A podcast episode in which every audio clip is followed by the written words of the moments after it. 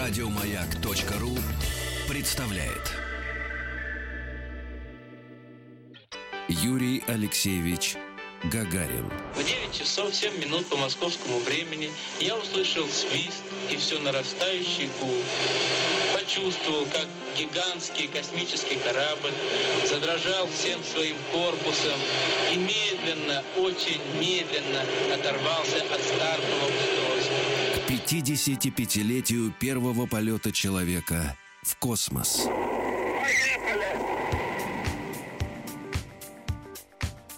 Да, ну, дорогие друзья, на- напомним, что Сергей Валерьевич Стилавин, Рустам Иванович Вахидов, Витус находятся в путешествии, они двигаются, движутся к космодрому Байконур. Это мечта каждого мальчишки увидеть э, вообще эту стартовую И площадку. вместе с собой еще прихватили слушателей. Э, Да, да, да, там целые, тел- целые м, Колонна. колонны движутся автомобили, они останавливаются, смотрят, значит, осматриваются в городах, получают дополнительную какую-то информацию, эмоции, и все это передает нам. Сейчас они у нас на Причем связи находятся. Надо отметить, что вот Отметь- э, отметьте. отметить э, то, что старт был дан из Москвы 6 числа, то Да. есть аккурат в тот же день, когда и сам Юрий Гагарин отправился на Байконур. Ах, Да, вот. чтобы все совпадало. Чтобы всё О, совпадало. Вот это я не, не- не понял этого, извините. А, все, Давайте- очень тонко. По телефону надо поговорить с эм, путешественниками обязательно. Алло, здрасте. Алло, О, алло. конечно. Алло, это пра прачечная, нет? Конечно. Алло. это- Прачечность, туда попали, куда нужно.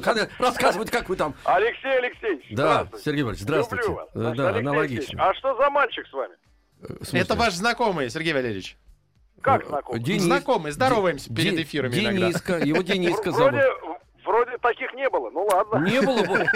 Есть, есть, мы летом шортами мерились. Сергей Валерьевич, Хорошо. э, э, когда вы уезжаете, сейчас- кого тут только нету, да. Ну давайте, рассказывайте. сейчас, мы сейчас находимся в городе Пензе, прекрасной, Мгм. которая, в принципе, нам с вами, филологам и культуроведам, задает, например, главный вопрос, как элегантно, значит, художественно назвать жительницу города Пензы. И в этой связи даю вам этот ребус до конца сегодняшнего дня. Вот. А Но у если вас-то есть, подождите, у вас-то варианты есть какие-то? Ой, слушайте, они такие кучерявые, такие Ой-ой-ой. замечательные. Ой-ой-ой-ой. знаешь, вот, вот, уд- вот, знаешь, вот, э, Ой-ой. Лёш, вот если бы не в эфире было сказал, вот такие, знаешь ли, юзабильные. Ой-ой-ой. Как путешествие это началось кучеряво. Ой-ой-ой. Так вот, так вот, значит, друзья мои, мы вчера действительно марш-бросок осуществили до Пензы из Москвы. Надо сказать, проехали еще и Мордовию. В Мордовии, это небольшой кусок трассы М5, э, обнаружили населенный пункт под названием Умет. Э, Это столица российского шашлыка. Ух ты. И судя по тому, что вы слышите мой голос, шашлык оказался без э, батулизма. Вот. Помните это прекрасное слово батулизм? Да, которым да. нас пугали лет 15-20 назад. Вот, короче, без него обошлось. Значит, э, товарищи, надо сказать следующее, что, конечно, путешествие по нашей стране, и вы, Алексей, так, может быть, несколько суховато начали свою речь относительно нашего путешествия на Байконур, но это действительно, ты все-таки меня понимаешь наверняка, как человек, э, в общем-то, советской закалки, что действительно для нас м, с тобой э, космос это действительно какая-то частица детства, правда? скорее Да, да, всего? абсолютно, это точно. И это какая-то легенда. Э, Это не объяснить словами. Дело в том, что э, в то время, когда мы были там мальчишками, ты чуть раньше, я чуть позже, но все равно эта сфера была не то что окутана романтикой, это была сказка. Знаете, это была сказка, и, наверное, в подсознании у нашего поколения, у наших поколений все-таки сидит эта история с тем, что ты хочешь прийти к своей э, мечте, э, потому что э, это где-то глубоко в сердце действительно сидит. И я, я счастлив, что вот у меня есть друзья прекрасные, с которыми я могу отправиться в такое путешествие. Действительно, у нас, нас уже шесть экипажей, к нам присоединились две машины, одна из Питера, другая из Волгограда. Я так понимаю, на, на финальном этапе будет там 8 или 10 машин. То есть нас будет порядка, наверное, там, условно говоря, там 30 человек. Вот, кто нашел время, потому что не так просто, вы знаете, да, в наших так э, рабочих буднях найти целую неделю ну, вот, на такое путешествие. И тем не менее э, благодарен и всем, кто участвует в этом проекте, и главное нашим друзьям, те, кто нам, тем, кто нас поддерживает, э, и компания Land Rover, чьи автомобили мы взяли в дорогу, ну и, и, и все остальные наши партнеры, да, и ВКонтакте, и Space Food. Кстати, у меня машина, э, дорогой Алексей Алексеевич, угу. завалена тюбиками с мясным пюре. И вы понимаете, mm. не, не, не равен час начну выдавливать себя. Вы, главное, из себя ничего не выдавливать. Туда-то можно, направлять. Нет, ну это процесс взаимный. Туда-сюда, обратно. Сергей, человек-тюбик, да. Да, хочу сказать следующее, ребята, что на самом деле именно автомобильное путешествие дает тебе представление о твоей стране. Потому что можно сесть на самолет, можно сесть на поезд, и забывшись, э, так сказать, с бутылочкой, э, как говорил Фокс Кёрдомер, вот, так сказать, провести время с приятной собеседницей и уже на следующий день где-нибудь выйти. А когда ты едешь э, по дороге, ты действительно понимаешь, насколько огромна твоя страна. Пускай даже не та э, здоровая, большая советская держава, да, э, которая нас всех там породила, не, не хочется скатываться в пафос, но, тем не менее, у нас огромная страна. И эти расстояния, если кто-то путешествовал по Европе, понимает, насколько вот европейский все-таки, европейский вот этот мини миниатюрный комфорт, прекрасный и прелестный, но насколько он, в общем-то, такой комичен по сравнению с нашими огромными просторами. Да, он игрушечный едешь, такой получается, да. Да, когда ты едешь, да, и конца и края этой стране нет, и вы знаете, несмотря на то, что я вижу по дороге разрушенные фермы и не самые благоустроенные деревни, откровенно говоря, и местами не самые лучшие дороги. Вы знаете, мне не приходит в голову скатываться в осуждение этой э, страны, этой земли, да, и этих людей замечательных, вот с которыми я встречаюсь. И сейчас там несколько жителей Пензы с нами пришли на встречу, человек 10, кто смог вырваться с работы в 9 утра. Угу. И вы знаете, я просто скажу так, надо просто любить свои, своих людей, э, свою землю, да, и я передаю огромный привет всем тем, кого уже встретил на этом пути и кого еще встречу. Вот, ребят, я вас люблю. Спасибо вам. Сереж, ну, спасибо тебе за это. Я полностью э, разделяю и завидую тебе, что ты движешься по стране именно в автомобиле и понимаю, что и погода какая-то правильная, и вообще все это очень правильно. Поэтому я и фильм даже вспоминал «Москва Кассиопея», который дал такой да. мощный толчок, и эстетически тоже, и какая-то зависть какая-то такая сладкая была по этому поводу. Давайте туда двигайтесь, хорошего настроения, я... хороших да, людей. Алексей чтобы... а да. ты держи хвост пистолетом, несмотря на то, что у тебя в руке нет тюбика. Нету тюбика, Сереж. То ты всегда знаешь, что делать. Нет, у меня сегодня был тюбик с утра. С одной пастой. Да, да, да. И то а, а давился помнишь, с, так, песня, с трудом. Песня, не, не путать с песней моего де- детства «My bed is tubik» пел Дитер. Ну ладно, давайте, все, хорошо, всем привет передавай. Хорошего а правильно жи- жители города Пенза называть пензячка. Пензячка, да. Да? да. Ну, неприлично. Ну, ужас. ужас. Нет, это отвратительно. А ребята там пензяки. Да нет, это все отвратительно. Спасибо вам, Сергей Валерьевич. Значит, мы передаем и Витусу, и Рустаму Ивановичу, и всем, кто, кто рядом находится, значит, э, находится э, в хорошей дороге, чтобы ничего с вами не случалось, а встречались только какие-то неожиданности, но такие сладкие и не, не, неизвестные. Я подтверждаю, что ничего, ничего интереснее, чем э, путешествовать по нашей стране. Действительно, я как-то ехал из одного города, из одной страны в другую, там, из одной Германии в другую Германию, понял, что э, это путь, который я проделываю. Папа у меня проделывает только половину пути к себе в дом, в деревню. И мне стало очень смешно. Смешно. К 55-летию первого полета человека в космос.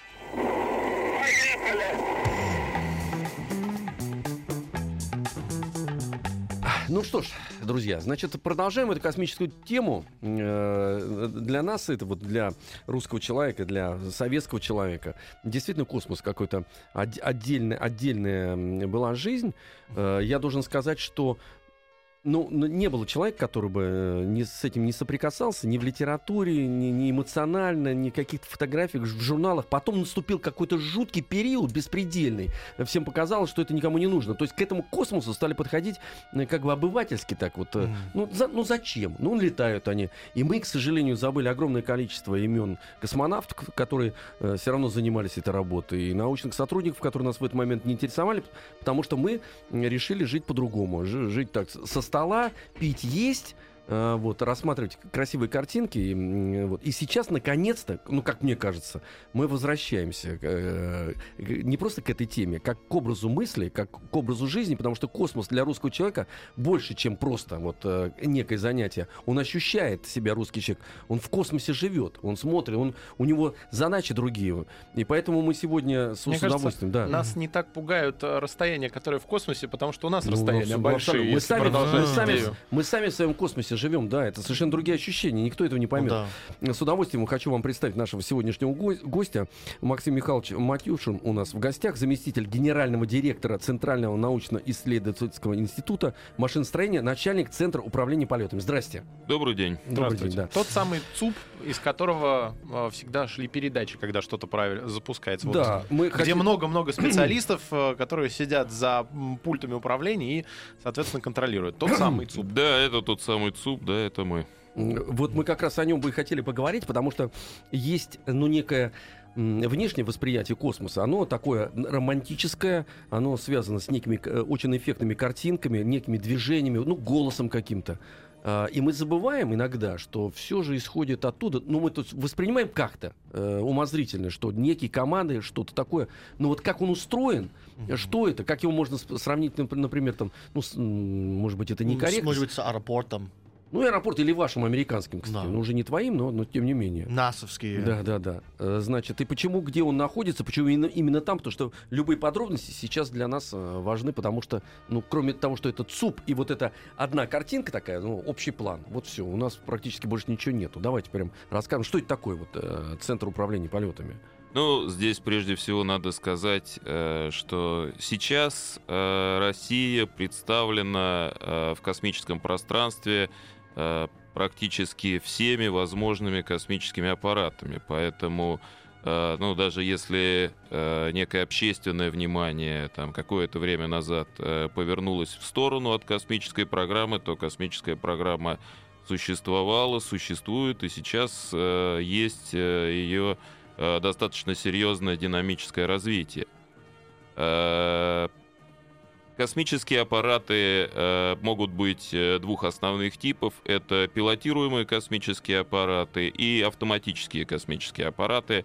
Автоматические космические аппараты — это те аппараты, которые помогают людям э, на низких орбитах или на геостационарных орбитах. Э, это связь, это навигация, это дистанционное зондирование Земли либо космические аппараты дальнего космоса, которые несут в основном э, научную нагрузку, выполняют научные миссии.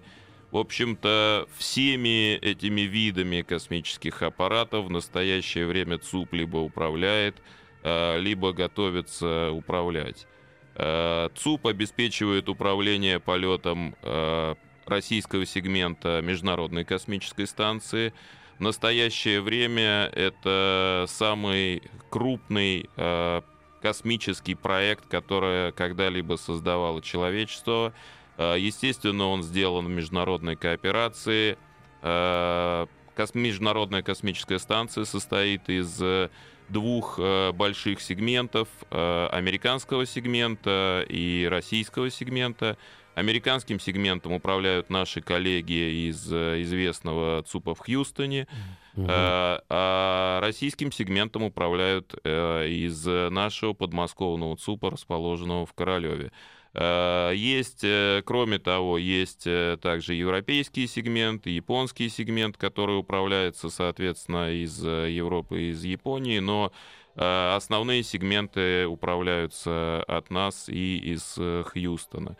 Кроме того, э, из ЦУПа управляются э, космические аппараты, автоматические космические аппараты э, дистанционного зондирования Земли, система ретрансляции, система спутниковой связи «Луч», которая не- недавно введена в эксплуатацию, с помощью которой мы управляем э, полетом, в том числе э, грузовыми кораблями «Прогресс» и готовимся к управлению полетом «Новым Союзом». Э, Ну, то есть э, ЦУП в настоящее время э, динамично развивается, поскольку динамично развивается космическая отрасль. А вот вопрос. Э, Это, конечно, очень хорошо, что действительно в таком вы развитии находитесь. И эм, практически все сегменты работают. Но был момент, когда наше отставание, например, эм, в электронике, да, оно было достаточно таким ну, серьезным. А, а вы говорите о том, что в принципе, вот он настолько самодостаточен, этот ЦУП, ЦУП сейчас, э, что там, так сказать, э, никаких проблем в этом смысле нету. То есть вот нам удалось э, все компенсировать или даже сделать какой-то шаг вперед. Ну, без проблем не бывает. Угу. Э, проблемы есть всегда, и освоение космоса — это достаточно сложная, трудная и амбициозная задача, и проблемы есть не только у нас, проблемы есть у международных партнеров у наших, естественно. Угу. Э, но, тем не менее, сейчас э, ЦУП представляет собой действительно э, такой высокотехнологичный объект, части из оборудования — это отечественное оборудование, часть из оборудования — это оборудование наших э, партнеров. Но интеграция э, ЦУПа в единую сложную единую техническую систему происходит нашими силами, происходит силами сотрудников Роскосмоса, и построение и функционирование ЦУПа — это полностью ну, отечественное изделия. Угу. И здесь мы полностью контролируем ситуацию. А вот сейчас у нас времени мало, сейчас мы уйдем уже, выйдем из эфира, но я за задам вопрос, а потом мы в следующем полчасовке к этому вернемся. Практически, я так понимаю, что мы теперь можем работать автономно уже даже. То есть, ну, к операции так удобнее, но, в принципе, если что-то случится, мы можем развивать эту отрасль, и э, сам ЦУП развиваться может автономно вне зависимости от ситуации. Ну, вот... Э... А вот все, а вот, а вот потом мы и будем отвечать. Юрий Алексеевич Гагарин. Было трудно пошевелить рукой. Я знал, что это состояние продлится недолго, пока корабль наберет необходимую скорость и выйдет на орбиту вокруг Земли. 55-летию первого полета человека в космос.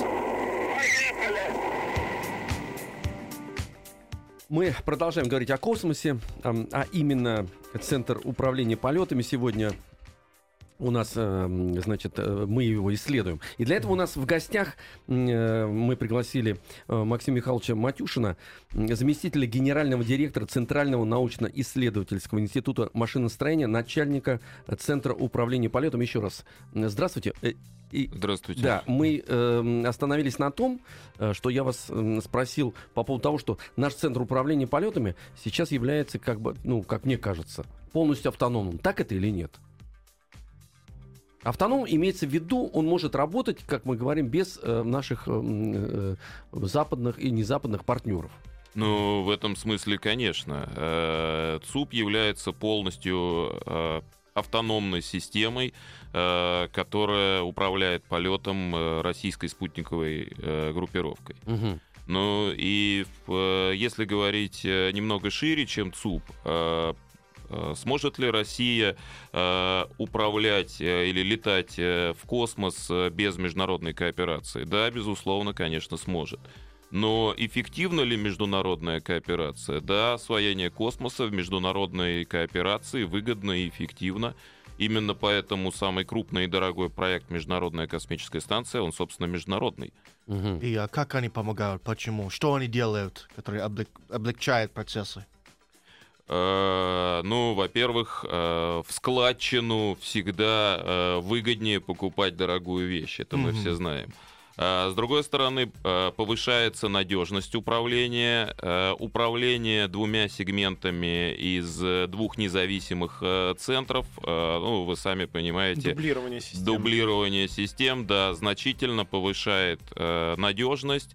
И для повышения надежности э, в Соединенных Штатах постоянно присутствует наша э, российская региональная группа управления, и аналогичная группа э, НАСА постоянно присутствует в нашем центре управления. То, То есть, есть, если что-то с Хьюстон, у Хьюстона со связью, э, мы в ЦУПе все это перехватываем и помогаем управлять их э, сегментом МКС, правильно? Да, безусловно, и в районе 2008-2007 годов э, была э, ситуация с когда Хьюстон по погодным условиям не мог управлять МКСом, и мы подхватывали управление. А мы принципиально чем отличаемся от Хьюстона, вот наш ЦУП?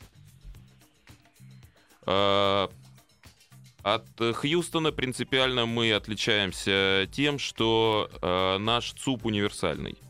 Э, Если в Соединенных Штатах э, в НАСА есть э, разделение на государственные центры по пилотируемым программам и по автоматическим комплексам по дальнему космосу, то у нас мы управляем практически всей спутниковой группировкой из одного места. А У меня вопрос по поводу управления. Э, В информации мы нашли, что и миссии к Марсу, да, то есть управляются из ЦУПа. А вот когда условный марсоход, у нас же есть марсоходы свои, они от вас управляются тоже из ЦУПа? Вот вообще все, что в космосе российское, это все управляется из ЦУПа?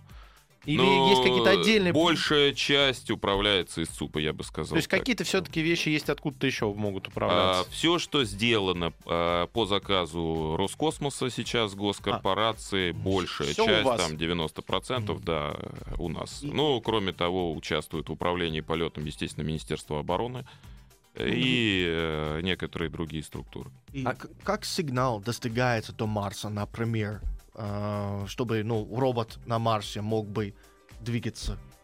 Или, ну, это очень дальние объекты. Как есть связь между ними? Какая-то связь? Э, Связь есть, э, есть проблемы задержки. То есть, если на э, низких орбитах, э, на тех, которых летает Международная космическая станция, мы выдаем э, в бортовой компьютер э, команды, и они могут э, мгновенно практически сразу же исполниться, либо э, могут быть э, отложенного действия, исполниться чуть попозже, то, э, как правило, управление полетом э, объектов на Марсе, в том числе роверов, осуществляется с помощью э, закладки в бортовой э, компьютер э, дальних объектов э, программы полета, которые они реализуют.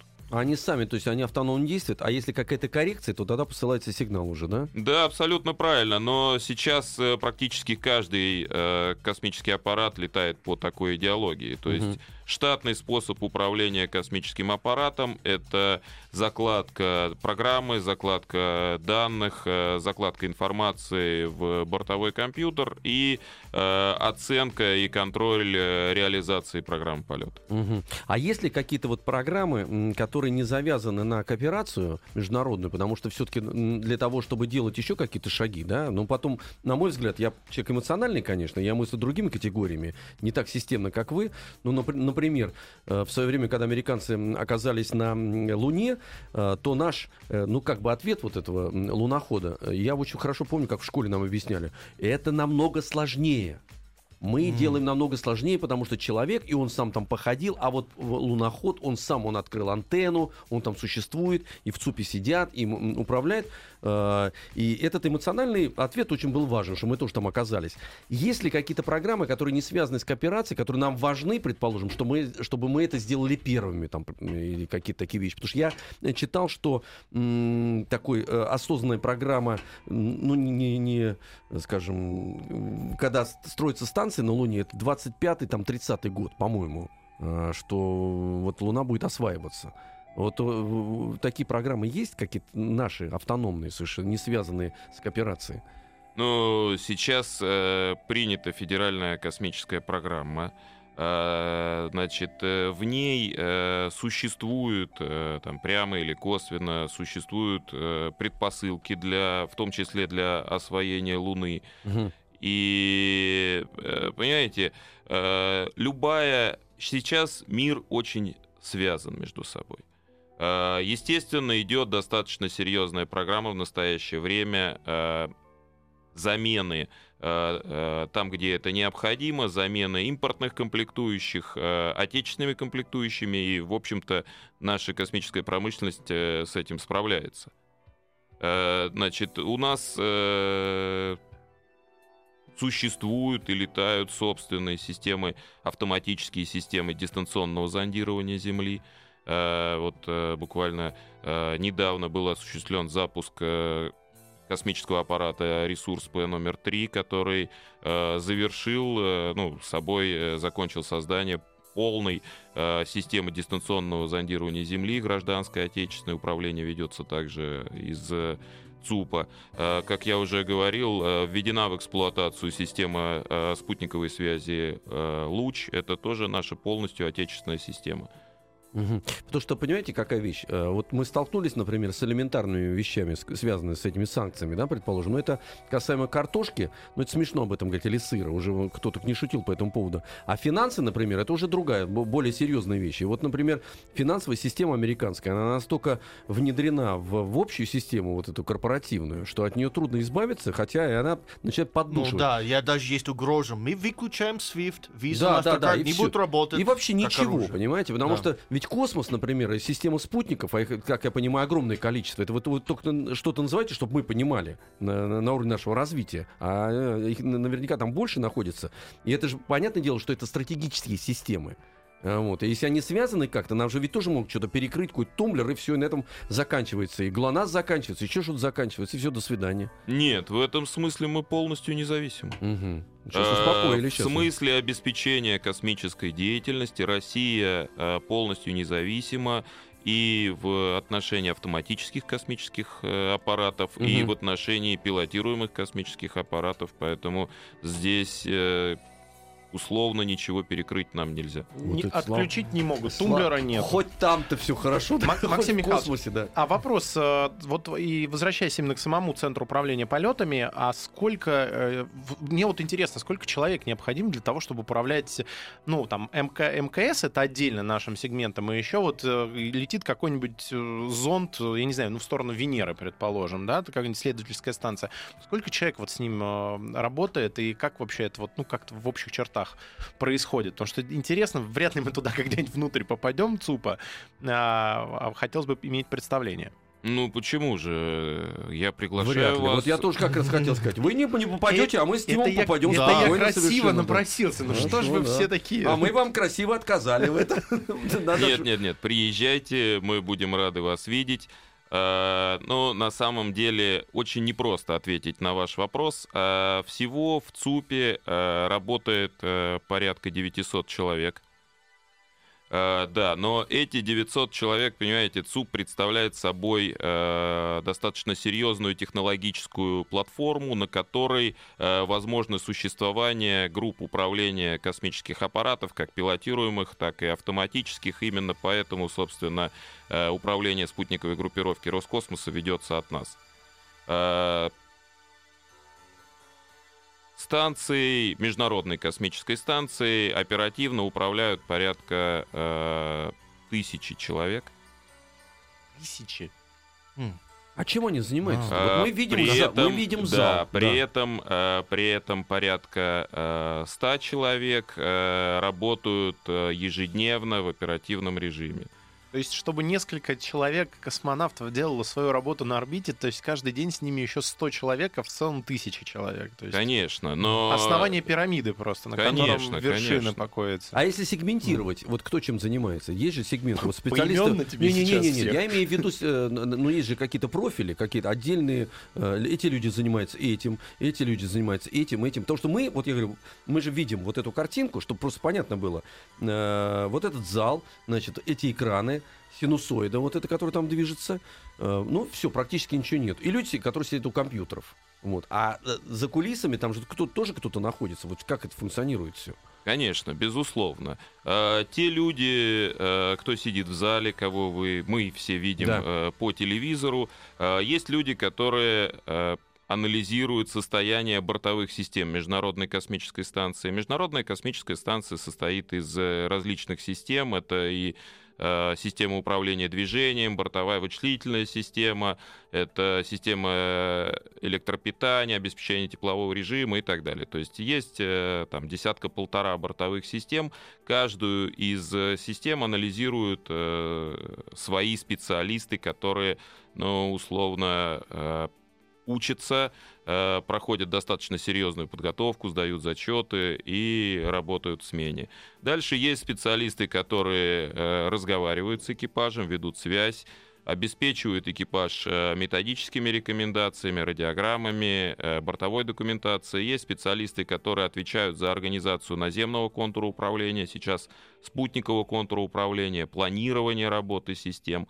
И, собственно, люди, кто координирует работу оперативной смены, это те, кто сидит в зале а вокруг э, зала сидят люди, кто обеспечивает э, командно-программное управление, телеметрическое управление, информационное управление, баллистико-навигационное управление, ну и так далее. А э, здоровьем космонавтов кто занимается? Они же ведь с датчиками работают. Ведь кто-то должен понимать, то, что та информация, которая приходит э, к вам туда, она тоже должна анализироваться и потом выходить и, и с какими-то рекомендациями и, или, или как это происходит? Конечно, есть э, группа э, врачей, группа специалистов, обеспечивающих здоровье экипажа из э, Максим института. Я, я обеспечиваю как раз здоровье, чтобы у нас вовремя джинглы выходили, и мы продолжим. К 55-летию первого полета человека в космос. Максим Михайлович, значит, вот мы на чем закончили. Я спросил по поводу того, что есть ли специальные люди, которые обеспечивают здоровье космонавтов. Да, такие специальные э, люди есть. Э, э, они являются сотрудниками Института медико-биологических проблем Российской Академии Наук. А как считывается все это по датчикам, да, как себя чувствует космонавт? Ну, вы знаете, в космосе на все есть своя э, система. Есть Мгм. система обеспечения э, жизнедеятельности и здоровья космонавта. Туда в контроль этой э, системы, в контроль э, здоровья космонавта входит в том числе и э, биомедицинская телеметрия, Мгм. входят различные тесты, э, опросы, переговоры с космонавтов, ну, с, с космонавтом, ну и так далее. Мгм. А, ну, благодаря отсутствию а, людей, по-моему, они редко болеют в космосе. Ну, как сказать, обычно на работу один человек при- приезжает больным, А, то, что и там, все, ну, то, что они там, все то, что они там изолированы, ты имеешь Да, там Мгм. полная изоляция от людей. Или они болеют ин- иногда. Ну, перед э, пуском в космос достаточно серьезный э, режим. Это и у нас, и в Соединенных Штатах, везде, чтобы э, на станцию космонавты прилетели здоровыми. И, Ничего с естественно, собой не принесли. да, естественно, космонавты люди, обладающие железным здоровьем, поэтому, в общем-то, проблем медицинских пока нет. Хороший вопрос э, от слушателей. Здравствуйте, а скажите, у вас в ЦУПе есть уборщица, как в кино, у которой все ключи от тех помещений?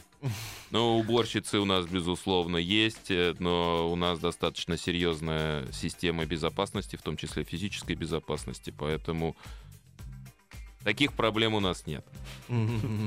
Нет, я так понимаю, что мы так легко об этом говорим, но, в принципе, вот Форт Нокс там э, проникнуть в него нельзя, поэтому фильмы снимаются. Я вот еще, кстати говоря, ни одного фильма не видел по, по поводу того, как захватывают, предположим, ЦУПы там где-нибудь в Хьюстоне. Ну, американцы любят снимать, у нас как не очень это получается. Но, в принципе, это объект же очень серьезный. Это же стратегический объект, который связан с космосом.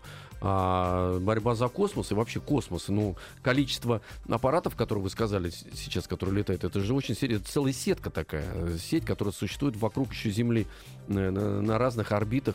Э, Действительно, система охраны такая серьезная там. Ну, безусловно, конечно. Объект достаточно серьезный, и э, система охраны, э, включающая в себя и физическую охрану, то, о чем вы говорите, и информационную безопасность у нас достаточно А люди серьезная. специальные, кто работает, я сейчас имею в виду, не кто обеспечивает охрану, а вот сотрудники, они что-то подписывают, Э, потому что, ну, ну, например, люди, работающие э, в ФСБ там или еще, я не знаю, шифровальщик кто-то, понятное дело, что они какие-то особые, они иногда своим женам что-то не говорят. Ведь тоже, они же тоже являются ваши сотрудники, тоже носителями какой-то информации такой се- серьезной. Ну, Или нельзя об этом говорить? Вы знаете, э, есть определенные правила, которые приняты не только в Роскосмосе, во всех Мгм. государственных ведомствах, которым мы следуем. Здесь, в общем-то, нет ничего из э, ряда вон выходящего. Понятно. Ну, так не, не ответили, ну и хорошо. Не, нет ничего Секретно. из ряда- секретно. Да, и- и, это правильно. А молодежь, эм, давайте поговорим эм, о молодых людях, которые в, в в какой-то момент, как мне показалось, эм, все обернулись каким-то другим профессиям, ну, там, грубо говоря, юрист, экономист, э, вот, офисный планктон или продавец. Вот. И, и космос этот, и наука, и космос ушли как бы вот действительно в космос, когда отдалились. Э, есть ли приток сейчас э, таких настоящих людей, идейных, понимающих, современных, вменяемых таких, не ботанов, а вот таких вменяемых людей у вас там?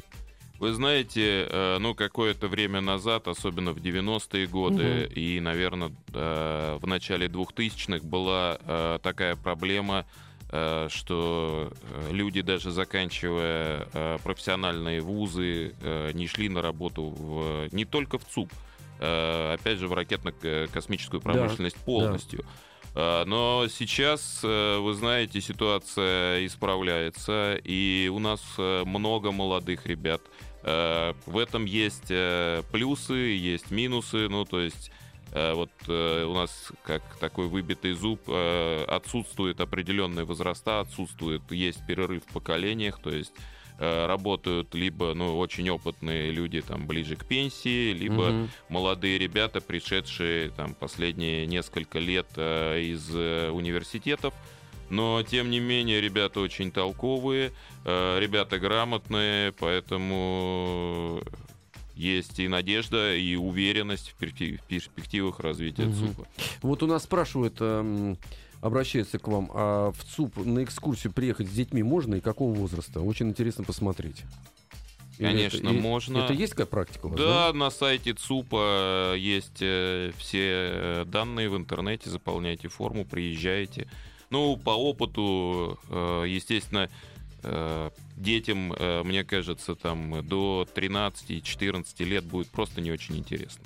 Сидят взрослые мужики, уткнулись в компьютеры Да. по факту, и ничего не происходит. Да, да. А дальше, когда человек начинает уже понимать, что это такое, где он, э, конечно, э, нужно, можно привозить, и будем рады видеть. М- Маленьких лучше в музей космонавтики или в планетарий отвести, А потом чтобы уже любовь к вам, появилась да. к космосу, а когда повзрослее уже, когда человек понимает, что ему там будут рассказывать и показывать, лучше тогда уже в ЦУП отправлять. Да, сейчас э, прекрасный музей космонавтики. Э, сейчас планируется открыть э, достаточно хороший, красивый павильон э, на ВДНХ «Космос». Есть такие планы, поэтому, ну, действительно лучше, наверное. Вы имеете в виду вот этот знаменитый павильон большой? Да, да, да. То есть его сейчас приводят в порядок, вот как, Да. как все в ВДНХ. Ну, слава тебе, Господи. М. Да, да, А да. да, вопрос, если возвращаться к 55-летию полета Юрия Гагарина в космос, у вас э, в ЦУПе, я понимаю, там, скорее всего, м, много интервью, э, вопросов, все про вас резко вспомнили, э, средства массовой информации, а вот именно коллективом планируется как-то отметить? Я именно за закрытой дверью, то есть, ну, какое-то вот внутреннее празднование будет, все-таки веха большая, наверняка, и для сотрудников, и вообще как? Или все это в рабочем режиме пройдет? Ну, э, 12 апреля, естественно, мы отмечаем и формально неким э, таким собранием э, коллектива подводим итоги, э, награждаем награды, ну и неформально тоже, естественно. Максим Михайлович, к сожалению, время наше истекло. Видите, как космическое чпок, и нету его.